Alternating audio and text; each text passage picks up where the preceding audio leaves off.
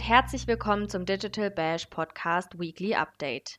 Jeden Freitag präsentieren wir dir die wichtigsten Digital-News der vergangenen Woche und nehmen ein Thema etwas genauer unter die Lupe, damit du gut informiert in dein Wochenende startest.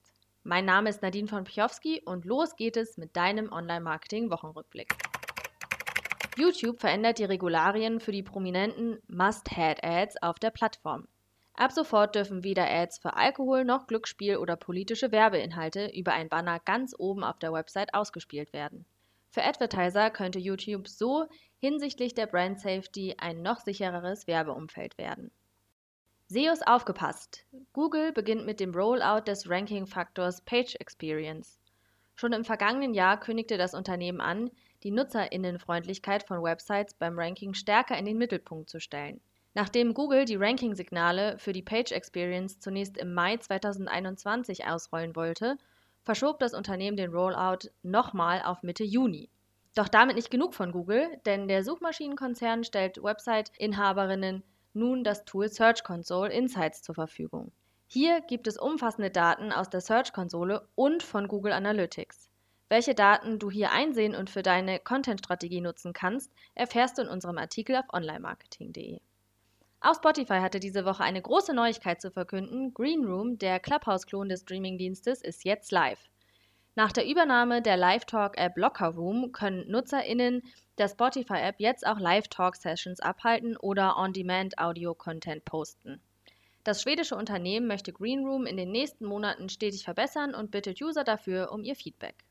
Last but not least, Instagram sorgte Ende der Woche mehr oder weniger für eine Überraschung – denn ab sofort können innerhalb des Kurzvideoformats Reels Werbeanzeigen geschaltet werden.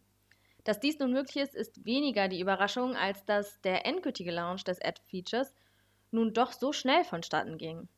Wie du Werbung im Rahmen des Content-Formats schaltest, erfährst du in unserem Artikel. Für Schlagzeilen sorgte diese Woche Facebooks Messenger-Dienst WhatsApp denn die Chat-App startete eine große Kampagne, um die Datensicherheit des Services zu promoten. Message privately, einfach privat chatten ist das Motto und das Unternehmen möchte damit die Ende-zu-Ende-Verschlüsselung bei WhatsApp hervorheben.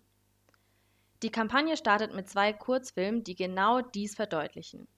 In dem ersten Clip Double Date beispielsweise sollen ein Mann und eine Frau von einem Pärchen verkuppelt werden – Statt an dem Monolog des Gastgebers teilzunehmen, schreiben sie sich unter dem Tisch Nachrichten auf WhatsApp und kommen sich so näher.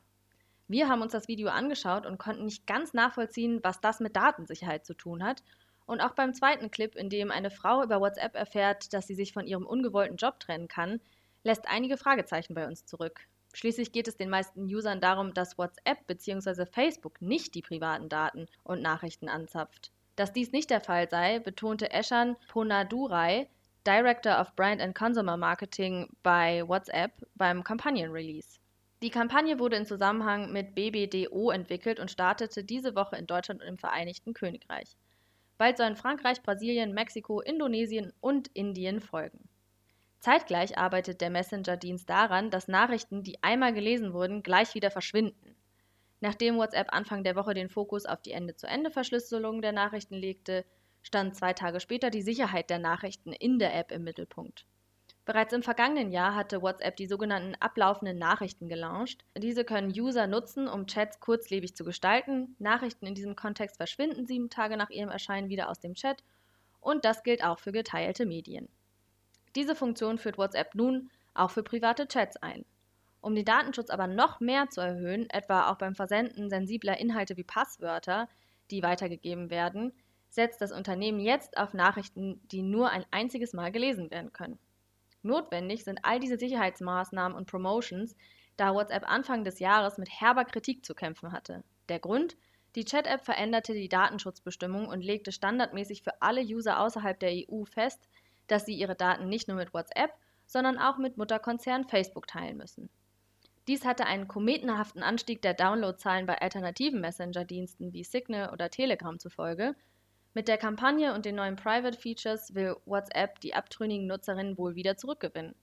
Auch dass die NutzerInnen den Service weiter im vollen Umfang nutzen können, wenn sie nicht den Datenschutzbestimmungen zustimmen, könnte einige User zur Rückkehr zur App bewegen.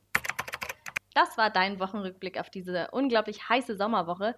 Übrigens, damit du auch im Homeoffice einen kühlen Kopf bewahrst, haben wir in unserem Karrieremagazin sieben Hacks zusammengestellt, mit denen du dir auch zu Hause etwas Abkühlung verschaffen kannst. Falls du Fragen, Tipps oder Anregungen hast, schreib uns gerne an redaktion.onlinemarketing.de oder besuche uns auf Facebook, Instagram, LinkedIn oder Twitter. Mein Name ist Nadine von Pichowski und ich wünsche dir ein richtig schönes Wochenende.